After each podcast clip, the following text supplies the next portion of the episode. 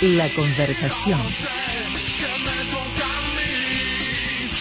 Y para esta conversación, y sin perjuicio de otras convocatorias que vayamos a hacer en, en, adelante, porque en realidad tenemos, estamos conversando con más gente para hablar de, de, estos temas, del, del, tema de la economía y su impacto en la, en la vida cotidiana de todos nosotros y su impacto político. Pero fíjense que hay algunos sectores que están muy interesados en que hoy eh, el centro de la discusión política de la campaña y la discusión política del Uruguay sea la economía.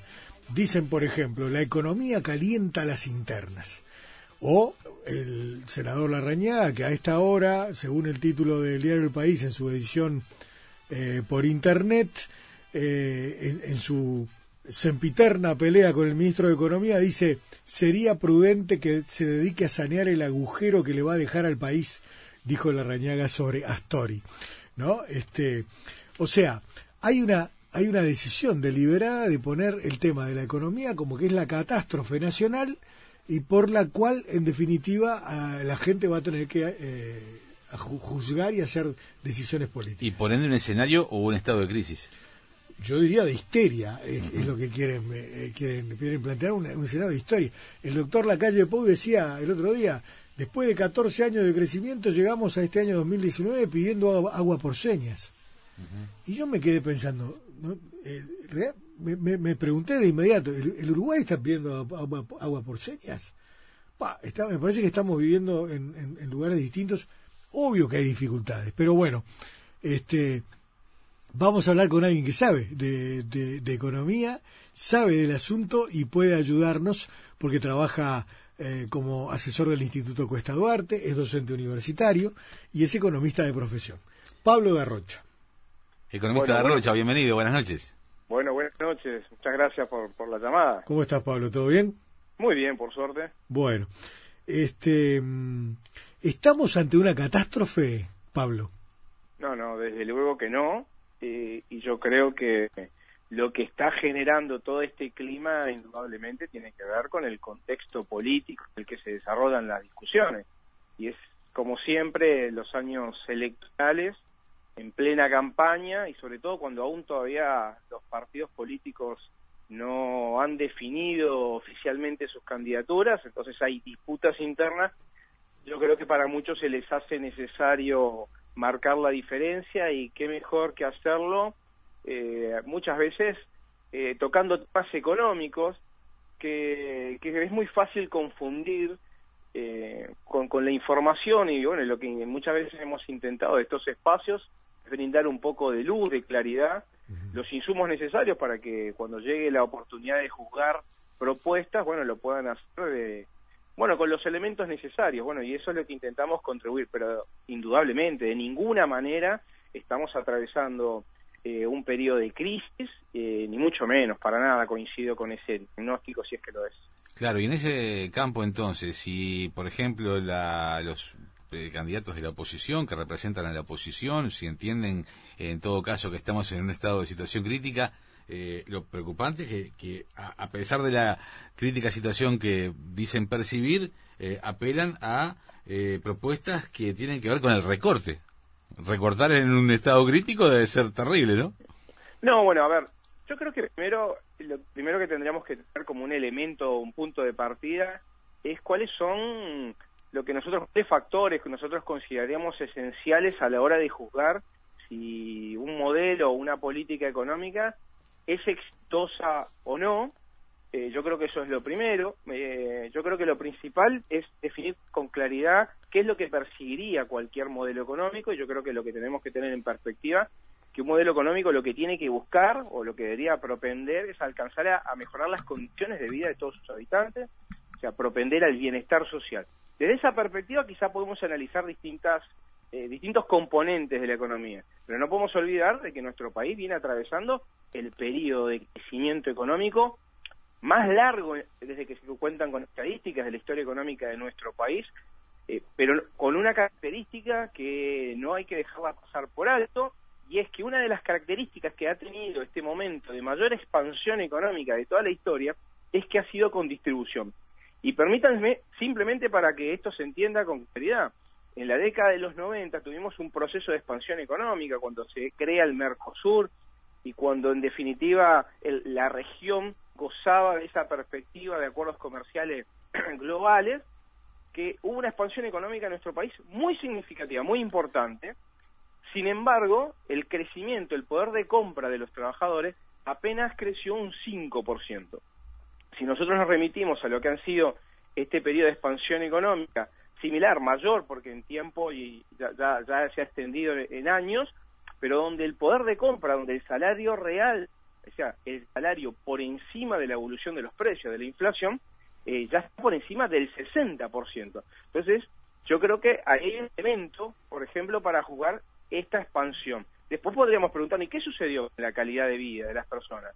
Que mejoraron los ingresos, pero además mejoró en términos de desigualdad, porque el índice de Gini que se suele utilizar para ver la concentración del ingreso, si, si la brecha entre ricos y pobres es mayor o menor, ubica a nuestro país como el mejor de América Latina. Entonces, podríamos seguir avanzando a ver qué variables ver. Y yo creo que en este contexto de la campaña política, feroz campaña política, está bien de repente identificar dónde están las debilidades de la política del Frente Amplio a lo largo de estos años o dónde tiene hoy puestos acento donde ha encontrado dificultades y posiblemente encontremos que el déficit fiscal, la relación entre los ingresos públicos y los egresos públicos, está en un nivel que no le gustaría a nadie tenerlo, porque cuando los egresos superan a los ingresos, esa diferencia hay que pagarla con deuda, se transforma en deuda. Pero de vuelta, podríamos remitirnos, como se ha dicho en campaña, que, hemos, que tenemos el nivel de déficit fiscal el mismo que teníamos en el 2001. Yo le pregunto a cualquiera si considera que hoy el Uruguay está atravesando una situación económica, social, similar a la del 2001. Entonces, en términos, por ejemplo, económicos, podemos decir que la relación entre ingresos y egresos públicos es el mismo número. Sin embargo, el, blindaje económico financiero que tiene nuestro país hoy eso con hacerle frente a un posible endeudamiento o restricciones eh, en cuanto al producto, eh, no se compara con el 2001, donde se agotaron las reservas internacionales, cuando hoy nuestro país goza de uno de los niveles más altos de reservas internacionales en toda su historia. Entonces tiene espalda. Esto quiere decir que está bien que, que nuestro país se tenga que endeudar a pesar de que tenga espalda. Por supuesto que no, nadie quiere que los egresos superen a los ingresos, pero no tendríamos que quedarnos solamente en el número, sino de por qué los egresos superan a los ingresos. Y es ahí se da el debate, que ya no es económico, sino que ya es político, porque ahí empieza la discusión de si se gastó bien, si se gastó mal, si hay muchos funcionarios públicos, si ya es por ahí, si hubo corrupción o si hubo malas gestiones por parte de algunas empresas públicas. Entonces ahí entramos. Entonces el problema no es el número, sino en definitiva es en qué se emplean eh, los ingresos públicos. Y yo creo que también hay mucho para decir porque creo que han contribuido muchísimo las empresas públicas. Obviamente tenemos luces y sombras entre algunas unas y otras, que en algunos casos se han tomado mejores y peores decisiones. Posiblemente el foco siempre se, coloca sobre ANCAP, pero en el otro extremo podríamos ubicar a una de las empresas más exitosas de América Latina, si no del mundo, que es Antel, donde tenemos la calidad de fibra óptica de Internet, basta viajar por el mundo para darse cuenta la calidad de, la, de, Internet en nuestro país, que es el mejor de América Latina y uno de los mejores del mundo. Entonces, por suerte cada uno va a querer, depende de dónde quiera llevar el agua a su molino, eh, decir algunas cosas, pero descarto que estemos atravesando un proceso de crisis. Si hubo un proceso de desaceleración económica desde el 2015, pero que a pesar de que esa desaceleración fue regional, mundial, eh, donde impactó fuertemente a Brasil y Argentina. Recordemos que Brasil este quinquenio, este quinquenio ha sido tremendo desde el punto de vista del impacto del, impacto internacional en la economía regional, ¿no? Tremendo. Por supuesto, y nosotros nuestro segundo, hoy es nuestro segundo principal socio comercial es Brasil. Y Brasil hace muchos años, desde el impeachment a Dilma, viene atravesando un proceso de inestabilidad política institucional que se traduce a, que las políticas económicas tiendan a ser eh, poco eficaces. Lo mismo pasa con Argentina, con el gobierno de, Macri, con otras características institucionales, pero donde sí el denominador común sigue siendo la falta de credibilidad. En una economía, si hay que identificar qué es lo que más importa en una economía, y vaya si los inversores lo saben, es la confianza. Y eso no existe en Brasil, eso no existe en Argentina. El gran problema es que cuando a Brasil le pasa algo, dado que es un socio muy importante desde el punto de vista comercial, para nuestro país, que es un país chico y donde uno de sus motores de crecimiento son las exportaciones, obviamente que impacta. Pero a pesar de eso, no, no caímos, sino que desaceleramos. Claro. Y aparte tú hablas de la, confianza como ese elemento eh, esa variable intangible que es la, confianza. Eh, eh, en los 2001-2002 no se accedía a créditos internacionales de ninguna índole, no, a nivel mundial se nos veía, bueno, de, costado, por cierto, ¿no? Sí, pero podríamos hablar del grado inversor que tanto el ministro de Economía, Danilo Astori, defiende y está muy bien, porque no solamente esa calificación se otorga cuando se considera que las políticas macroeconómicas son estables, las perspectivas de deuda, eh, también son estables, sino que obviamente tener ese tipo de calificación le permite al país que tiene ese grado de, inversor acceder a créditos a muy baja tasa de interés. Porque Argentina, que tuvo, obviamente, porque las restricciones son enormes, eh, otra vez recurrir al Fondo Monetario Internacional, y obviamente el condicionamiento que ponen los acreedores suele ser muy fuerte. Bueno, Uruguay, en caso de tener que, por un shock externo, esperemos no suceda, tener que acceder, tener que recurrir a un crédito, bueno, no va a tener que salir corriendo a pedirle al Fondo Monetario Internacional porque tiene un gran inversor que le permite acceder a créditos a muy baja tasa de interés. Bueno, muestra eso que cada vez que Uruguay emite títulos del, del Estado, eh, los coloca inmediatamente. ¿Y por qué? Efectivamente porque hay confianza en el respaldo que el Estado uruguayo da, justamente porque las calificadoras así lo dicen. No digo con esto que las calificadoras sean lo mejor del mundo.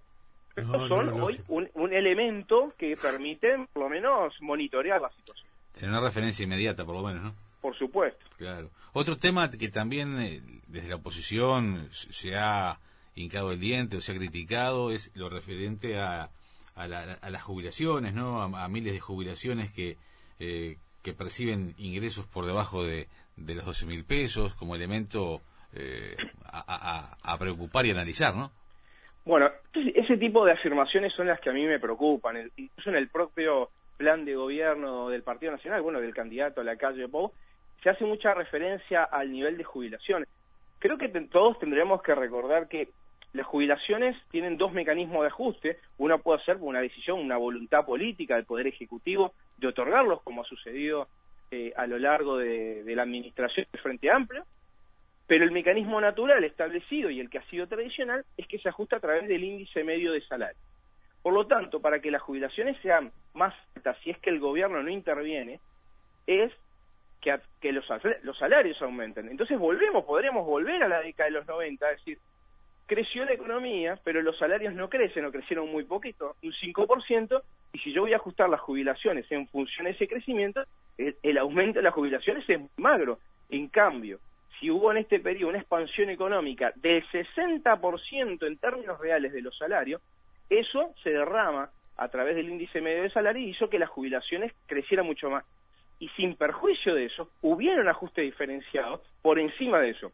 Entonces, si, si todo eso aún sigue siendo insuficiente, porque por supuesto que no son los niveles que nosotros quisiéramos, nada más y nada menos después de haber cumplido una etapa activa, eh, pensemos entonces cuáles eran los niveles de jubilaciones antes de que se adoptaran estas políticas. Entonces, yo creo que en eso sí hay un discurso, digo demagógico, pero que casi hipócrita o cínico cuando se hacen estos planteos. La única manera de que, los que las jubilaciones y las pensiones sigan aumentando es si está aumentando los salarios por encima de la inflación, eh, o que hubiera voluntades por parte del Poder Ejecutivo de seguir concediendo aumentos, pero también resulta paradójica esta discusión cuando se está discutiendo cuáles fueron, cuando se discute la caja militar. La caja militar representa el 50, más del 50%, por ejemplo, del recorte que propone el plan de gobierno del Partido Nacional. Mm. Entonces, creo que ahí es, me parece que se hace un manejo a veces eh, no, del todo preciso, por lo menos estricto u objetivo, para que la gente pueda evaluar. Entonces, por supuesto que las jubilaciones quizá no son que, lo que quisiéramos que fueran, que el salario docente posiblemente no, no esté en los niveles que quisiéramos, que lo que cobran en la salud, las enfermeras o el personal eh, militar y, y, policial.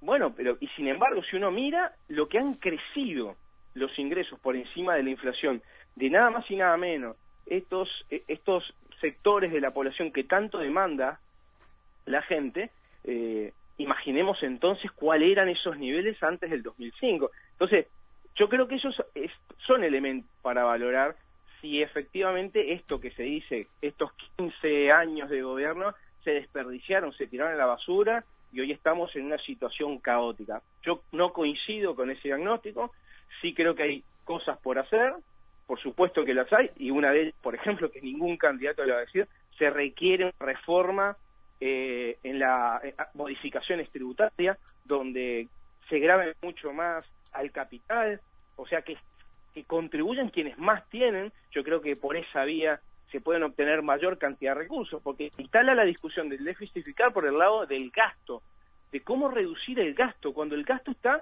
en su 70-75% focalizados a políticas sociales. Entonces, creo que por ahí no hay mucho margen. Lo que podríamos preguntarle es, si no puedo achicar el gasto, ¿podría aumentar los ingresos? Y yo creo que sí, a través de modificaciones tributarias, donde quien tiene más pague más realmente y eso es en el capital. Y bueno, yo creo que esa es la discusión que también está. Claro, no, y está bueno esto porque justamente yo, yo decía en el comienzo del programa, me da la impresión de que en este momento, por una, eh, una, una cuestión de conveniencia política, los sectores de, oposición, particularmente en el Partido Nacional, que es el que está impulsando esta cuestión de la agenda económica como el tema central de, la discusión política, eh, pretende poner el tema impositivo como el centro de la cosa, eh, pensando en aquello de, que las empresas no quieren pagar más impuestos, en este país no hay lugar para más impuestos, y ponen el razonamiento binario, ¿no? ¿Usted quiere más impuestos o menos impuestos? Y claro, la gente va a decir menos, porque a nadie le gusta pagar impuestos, obviamente. Pero además, hay otro problema, y es que quieren identificar a la gestión del Frente Amplio y la, la gestión de los últimos 15 años como una gestión dispendiosa que ha derrochado los recursos de la gente y que además sigue pensando en poner más impuestos como única herramienta.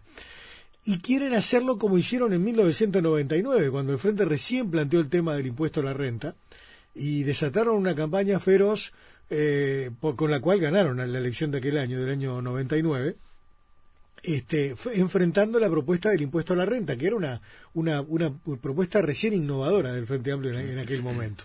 Pero lo cierto es que lo hicieron, porque la gente cuando escucha el, tema de la discusión de los impuestos y piensa que le van a venir a cobrar más, enseguida tiembla y eh, eso modifica las cosas. Y, y eso está pasando ahora, de vuelta. Quieren poner de vuelta el tema impositivo y el gobierno dispendioso del Frente Amplio, que es el que hace que la gente pague más impuestos. Es lo que está pasando. Eh, Pablo, Mira, yo, hace muchos años que una de las materias que, doy en, en la universidad es Economía y Finanzas Públicas. Siempre me gusta colocar como esa provocación acerca, bueno, de cuál es la presión tributaria en nuestro país, o sea, cuánto de los ingresos se destinan eh, a los tributos. Entonces le doy la cifra, entonces le pregunto, ¿les parece que es mucho, poco? Les hago comparaciones de repente antojadizas, un poco deliberadamente peleadoras, ¿no? Para, para después llevar un poco el, tema. Y obviamente alguno te dice, no, habría que pagar mucho menos, tendríamos que tener mucha menos presión fiscal. Mm. Y entonces en un momento uno dice, bueno, pero ¿qué sucede? Pero mirá que en Dinamarca, en Noruega, en los países nórdicos, eh, el porcentaje de la presión tributaria está por encima del 45% y a veces por encima del 50% e inmediatamente muchos, si no todos, reaccionan, ah, pero mira los, los servicios que recibís acá. A mí de eso rescato dos cosas que para mí son esenciales. Lo primero es darse cuenta que no, no, no pesa tanto cuál es tu carga tributaria, cuánto destinás a impuestos, cuando tu lectura está en, tu contraprestación, porque cualquiera, si pone 10 y recibe 12, va a estar contento. Lo mismo si pone 80 y recibe 90. Y eso es un elemento fundamental. Pero el otro que te remite es porque vaya si se ha hecho muchas políticas sociales, vaya si se han destinado eh, los recursos, los, ingresos públicos que provienen que hay que decirlo, casi el 45 del 45 al 50% por impuestos indirectos como el IVA, vaya si son impuestos regresivos el IVA, y que eso creo que no se comunica y creo que la gente no tiene niveles de, de, conciencia acerca de, de, cuánto de lo que recibe a través del Estado eh, pudiera, si no lo recibiera, costarle. Y podría hablar de la reforma de la salud, podría hablar de las tarifas públicas, podría hablar de, de la enseñanza, vaya si podría hablar de tantas cosas para un país chico como el nuestro, dependiente, inserto en una región complicada, eh, que sin el Estado sería muy difícil. Y lo sintetizo con esto porque también se colocan en distintos planes. Suele decirse que a los países o al Uruguay le va bien económicamente cuando a la región o al mundo le va bien, cuando los precios internacionales son altos. Y yo podría tener hasta un grado de coincidencia en algún punto diciendo, bueno, en el marco del modelo de acumulación capitalista, eso es cierto. Pero eso es para mostrar el crecimiento, pero no confundamos crecimiento con desarrollo. Y entonces, para que existan desarrollo, que es un concepto mucho más amplio de oportunidades y de bienestar, se necesitan políticas públicas y eso no lo da el mercado, eso le da un Estado fuerte, activo, con un rol participativo. Y yo creo que eso es un elemento diferenciador que lo ha tenido nuestro país y que posiblemente no se ha sabido comunicar y que por supuesto hay luces y sombras, pero las hay en el sector público como las hay en el sector privado. Porque si hay situaciones de ineficiencia, eh, que las puede haber en el Estado, seguramente las haya, vaya si las hay también en el sector privado. Entonces hay que romper, que ese era el discurso de la década de los 90, cuando se quería barrer todas las empresas públicas a través de la privatización y que obviamente el, pueblo supo defenderlas, que es lo que debería ser día a día. claro. Eh, hoy no lo plantean de, de, una manera tan, tan directa el, el tema de, de, ese tipo de modificaciones, pero la agenda que está eh, eh, que anida en la propuesta del proyecto del programa de todos, ese que presentó el doctor Lacalle Pou en el estadio de Wanderers la otra vez, este, con la política de los shocks, tiene que ver con eso. No lo dice explícitamente, pero, pero al fin y al cabo lo que está en el fondo, lo que está al final de, de todos los hechos es eso. ¿Cómo ves eh, esa, esa alternativa? Eh, el Uruguay de hoy y una propuesta de políticas de shock en, en, el gasto público, en la competitividad, en la seguridad, en ¿cómo ves eso, Pablo? Bueno, en primer lugar coincido contigo con respecto a que parte de los contenidos que tiene el programa de, la calle Po, eh, creo que sí busca el camino de que hay políticas sociales que no las considera políticas sociales, por lo tanto no las considera necesarias y que posiblemente es dable esperar que por ese lado existan recortes. Y en materia de empresas públicas diría que sería ponerse toda una sociedad en contra, pero sí considero que hay pensado un proceso de mercantilización importante en el seno de las empresas públicas. Eso como, como primer elemento. El segundo elemento con respecto a shock, sí, coincido que sería necesario shock, pero en sentido contrario al que plantea ese plan de gobierno. A ver, ¿cómo sería, eso? Porque hace muy poco eh, un investigador, eh, un colega del Instituto de Economía, Gonzalo Salas, presentó un informe acerca de la importancia que tiene para el desarrollo eh, los recursos que se destinan a primera infancia. La cuestión que coincidimos. Entonces, ¿qué quiero decir con esto? Que, por supuesto, de cara a la próxima administración, y si queremos dar el gran salto de calidad en materia de desarrollo, y cuando insisto que el desarrollo se logra a través de políticas públicas, una de las políticas públicas que tenemos que pensar en el futuro, enfocada a la educación, es fortalecer y destinar muchísimo mayor cantidad de recursos a la primera infancia, para que puedan insertarse bien en el modelo educativo y de esa manera, justamente a partir de nuevas competencias y capacidades, poder dar ese salto necesario para ese mundo del futuro que se transforma y del que el cual nos tenemos que apoderar, no dejar porque va todo el mundo para ese lado, al contrario, estar en condiciones para confrontarlo, criticarlo y generar propuestas nuevas, pero para eso necesitamos una juventud totalmente renovada y para eso se destinan recursos. Entonces me gustaría sí que para la próxima administración, hubiera un shock, pero en vez de recorte, de mayores recursos destinados a la primera infancia y a la educación, por supuesto, porque creo que ahí está la clave necesaria. Después lo demás yo creo que forma parte de, discursos, eh, de, campaña, eh, quizá elevar la voz y generar cierta consigna, pero no coincido que ese sea el camino eh, necesario, insisto, lejos de sacarle atribuciones al Estado en el futuro, me gustaría que el Estado estuviera mucho más empoderado y que pudiera expandir sus funciones y que localice, donde focalice esas políticas, creo que tiene que ser en primera infancia. Incluso en materia educativa, cuando se habla tanto de dar el gran salto en educación, a nosotros nos, tocó hacer un trabajo para identificar, bueno, cuáles son los factores determinantes de los resultados educativos considerando la trayectoria desde primaria a secundaria. Y bueno, casi parece no sorprender a muchos cuando le decimos que la conclusión, o si queremos mejorar en los resultados educativos, la solución no está íntimamente dentro del sistema educativo porque el principal factor explicativo de los resultados son las desigualdades de origen. Entonces coincido plenamente con lo que dice Gonzalo Sala, que si queremos mejores resultados educativos lo que tenemos que hacer es mejorar los contextos de donde provienen los estudiantes. Apoyar a las familias. políticas sociales. Sí, claro.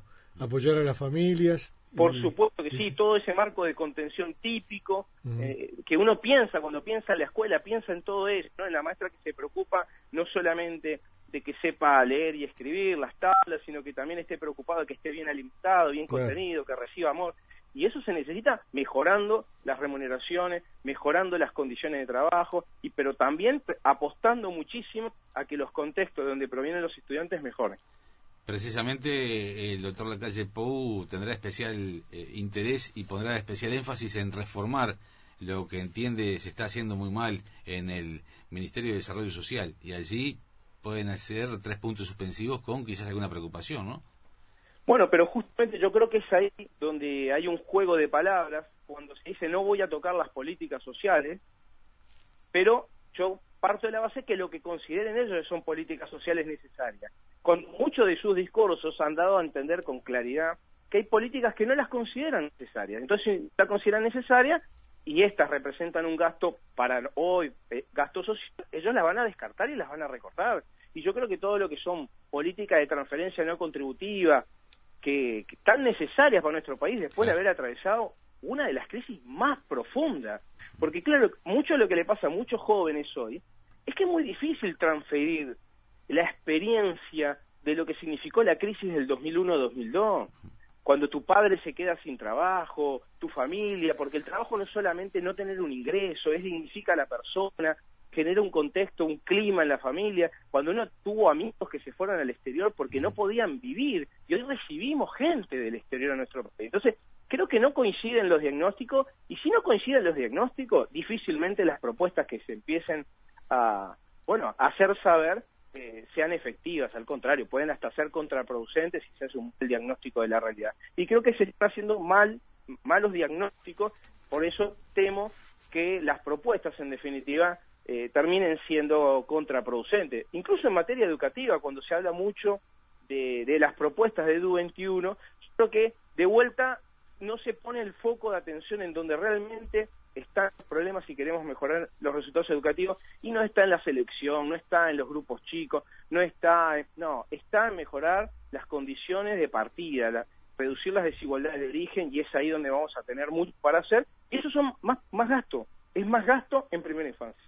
Sí, claro, y, seguramente con estas afirmaciones tuyas estás respondiendo a una pregunta que yo te quería hacer, si, si es tan difícil que en un corto plazo, en algún momento, pueda haber, más allá de los partidos, eh, políticas de Estado en materia de, eh, en materia social para, para dar determinadas tranquilidades y de tener determinado rumbo, sobre todo para los que menos tienen. No tengo la menor duda que la política más importante que hoy tenemos que impulsar es una política educativa. Me refiero a una reforma profunda, pero entendiendo esa dimensión integral que tiene la educación, que sus problemas y sus soluciones no están dentro del sistema educativo, sino que lo trascienden. Eso me parece un elemento importante. Lamentablemente, políticas como la que se requieren para la mejora de los resultados educativos o de la educación en sí, porque educar para qué es una pregunta que deberíamos formularnos, eh, los resultados no se ven en cinco años, ni siquiera se ven en diez, posiblemente se vean en quince años. Y no sé si hay algún candidato que está dispuesto a empezar a iniciar un trabajo serio como el que se requiere en materia educativa cuando los resultados trascienden su periodo electoral. logramos dar ese salto y, y, convertir el problema de la educación en una política de Estado, un acuerdo entre todos, yo creo que es ahí. Es ahí donde yo pondría mis máximos esfuerzos en lograr un acuerdo entre todos los partidos de que esta es la política que hay que impulsar con estas características y, extenderla a través del tiempo. Lamentablemente lo que tenemos es que los problemas económicos se mezclan o los problemas sociales se mezclan con los problemas políticos y los políticos electorales y los periodos de campaña y los candidatos y lamentablemente terminan haciéndose situaciones parches que no terminan resolviendo y que muchas veces generan problemas mayores en el futuro. Claro. Pablo, buenísimo. Bueno, muchas gracias por este rato, por la charla y por la información. Eh, si no te complica, te llamamos otra noche para seguir charlando de repente con otros temas. Y Por supuesto que ¿sí? cada vez que lo consideren necesario y conveniente, conmigo cuenten Dale, buenísimo, muchas gracias. Pablo. Dale, un abrazo. hasta luego. Chao, chao. Pablo Darrocha, señoras y señores, economista, eh, asesor del Instituto Cuesta Duarte, docente de la Universidad de la República, este, y un hombre de pensamiento, ¿vieron, no? Este, todo lo que hay allí para, para elaborar.